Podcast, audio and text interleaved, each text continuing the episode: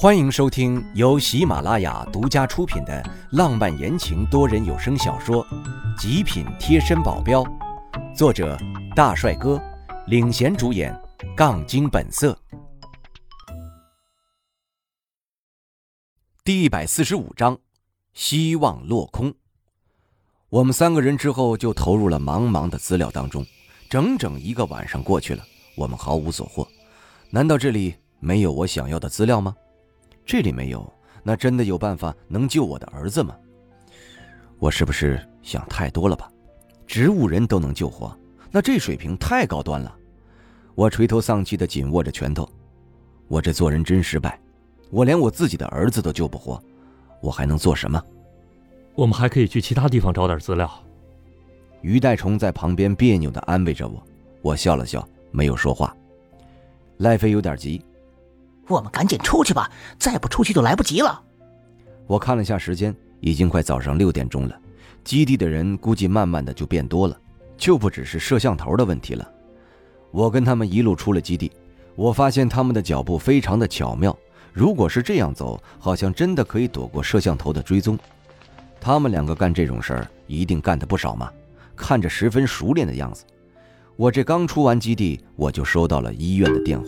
我心头升起了不好的念头，医院还从来没给我打过电话，难道是有不好的事情发生吗？我急忙接听，声音有点颤抖：“喂，是林先生吗？麻烦你现在有空就赶紧来医院一趟吧。”发生了什么事吗？电话里说不清，你还是赶紧过来吧。话还没说完，那边就挂了电话，有几分急促，我心里不安的想法更强烈了。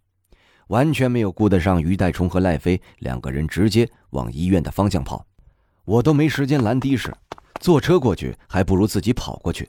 到医院的时候，算我的体力再厉害，也跑得气喘吁吁的，直奔高佩珊的病房。而他正好坐在那儿看书。这没事啊？难道是孩子出了问题？想到这个，我急忙的跑到孩子所在的那个病房。病房是幺幺五号，我一路找过去，找到了。打开门一看，里面站着不少的医生和护士，但是床上是却空无一人。我急了，大声地问道：“我孩子呢？我孩子呢？”医生和护士那边犹豫着该怎么跟我说。好一会儿，一个医生才被推了出来，他尴尬地扶了扶眼镜：“林先生啊，是这样的，本来上午的时候还好好的，但是我们的护士就出去拿了一件东西回来，孩子就不见了。啊，我们这里有摄像头。”记录的是一个打扮的严严实实的人把孩子给抱走了，你看这……他还没说完，我一拳打上去。我孩子丢了，你这什么破医院，一个孩子都看不住，让人把孩子给抱走了。旁边的其他护士和医生急忙上来阻止我，把他们全部挥开了。你们这什么破医院？信不信我把你们医院给封了？林先生，你别激动啊，这也不是我们想要看到的。如果是有心人要这样做，我们守也守不住啊。你想想，是不是惹到什么人，或者……我冷眼看过去，说道：“监控录像呢？我要看监控录像。”呃，好，好，好。那个被我打趴在地上的人连忙站起来往前走，带着我要去监控室。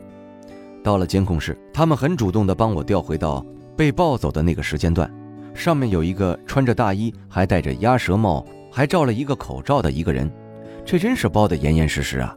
先在病房门外守了很久，直到那个护士出来，他才小心翼翼地把门打开，走到病床前，抱起孩子，快速地窜了出去。我脸色阴沉下来，仔细看，用透视透过他的鸭舌帽，又透过他的口罩，完完全全地看清楚了他的样貌。然而，这个人我并不认识。就算是以前见过的，现在应该会有一点印象，而我一点印象都没有，我根本没有见过他。他是谁？是别人派过来的？到底是谁跟我这么大的仇啊？是黑手党吗？可是看着不像啊！黑手党的人抓我儿子干嘛？道上的规矩，祸不及家人。虽然很多小人不会管这条规矩，但是对黑手党这个大组织还是有点约束的。况且我跟高佩珊的关系并没有多少人知道，我就不信黑手党能查到这儿来。哼，不管你是谁，就算你真的是黑手党的，我也会把你揪出来。敢动我儿子者，死！在我旁边的那些医生护士们都纷纷后退了一步。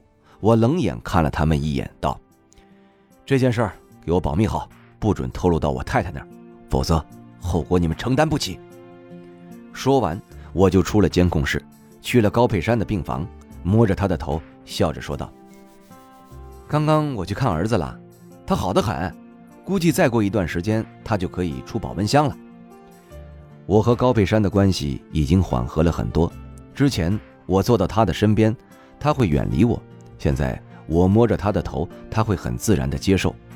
从医院出来的时候，正好于代虫他们赶到了医院，他们问我情况怎么样了，我摇了摇头，并没有多说话，就说了一句：“儿子被人抱走了。”他们色变，问我到底是谁。我也想知道是谁呀！我要是知道，一定要让他粉身碎骨。你别急呀，找个人而已。我们调用安全部的关系，我就不信找不出这个人。我愣了一下，他们两个帮我也算是帮到底了，可是我没有打算让他们再帮我，因为他们帮得了我一时，帮不了我一世。既然这边有人有意要害我，我不能就这样坐以待毙。我要从威慑那边调人过来，我倒要看看到底是谁要与我作对。威慑既然想要做大，在帝都有自己的分舵也是必要的，那就让他们来做我的垫脚石好了。我联系了杜贤那边，我并没有细说我这边的情况，但是可能语气方面被他察觉出了什么，所以赶急赶忙的就带着兄弟来了。因为人比较多，所以分好几批，他们是第一批来的，都算是包机了。我认出了不少人，他们当做互不认识，一下飞机就分散开了。我早就在机场等候了，他们一出来我就迎了上去，却看到了两个我意想不到的人。苗倩倩和钱多多怎么来了？别吓我！我现在可是要做正事儿啊！他们要是来这儿，那只会碍手碍脚。我瞪了杜钱一眼，他无奈的转头当做没看见。这算什么事儿啊？那两个小妮子很欢快的跑到我两边，一人挽着我一个胳膊。钱多多还好。就是苗倩倩脸上除了欢快之外，还带着淡淡的幽怨。我刚要说出口的话，哽咽在了喉咙管，又给吞了下去。我问他怎么了，他用极度幽怨的眼神瞅了我一眼。这时，杜钱上来讲话了：“老大，我记得你以前说过，只要黑手党那件事解决了，就会跟嫂子结婚的。啥时候结婚呀？”我去，这件事不说我都给忘了，这可怎么办？我儿子还没找回来呢。高佩山都在医院里待着，这让我怎么安心结婚呢？再看一眼苗倩倩，还真的像杜钱说的那样，正用着期待的眼神看着我。我皱起眉头，桃花债多了也不好啊。我不知道该怎么回答，直接拒绝不好，答应也不好。这婚肯定是要结的，但不是现在，所以我含糊着回答。我眼睁睁地看见苗倩倩充满希望的眼神又暗淡了下去。这我只能当做没有看见了。我给他们安排了比较舒适的酒店，留下几个人下来保护他们。我就跟杜钱走了，联系了那帮兄弟，在一个地方集合。那个地方就是我之前给高佩山的小宅子。那地方住的地方不大，但是院子却大得很，能容纳几百人，绝对没有问题。而兄弟只有一百五十人，绰绰有余了。兄弟们因为是分散开的，所以我把他们叫齐。花费了好大一番功夫，等所有人齐的时候，都已经到了快吃晚饭的时间。我把抱走孩子的那个人画了出来，我的画画水平当然不敢恭维，但是我把那人的特征全部画了出来。这人长得也比较特别，脸是那种最标准的方形，眼睛眯眯眼，鼻子又隆得老高，整个就是一个四不像。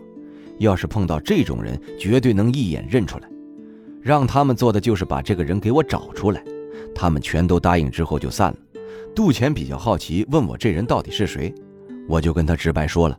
他一脸惊讶的张大嘴巴说道：“老大，你都有儿子了？”我嘴角抽了抽，我继续说：“说给我生儿子的人就是高佩山，他哥哥的未婚妻。”他的嘴更是张的合都合不拢了。我去，老大，你太厉害了！我要是有你一半的能耐，怎么会怕找不到老婆呀？别扯犊子，赶紧的找人去。那还用说，肯定的。敢抢走我的小侄子，我要让他知道啊，花为什么这样红。我儿子怎么成他小侄子了？这杜钱太会攀关系了。找人毫无头绪，我们又在这帝都又没有什么其他的人脉，所以我们只能进行地毯式的搜索。但这位置又大得很，我们只有一百五十人，所以一天下来并没有什么收获。这是我意料之中的事情，并没有太失望。听众朋友，本集已播讲完毕，感谢您的收听。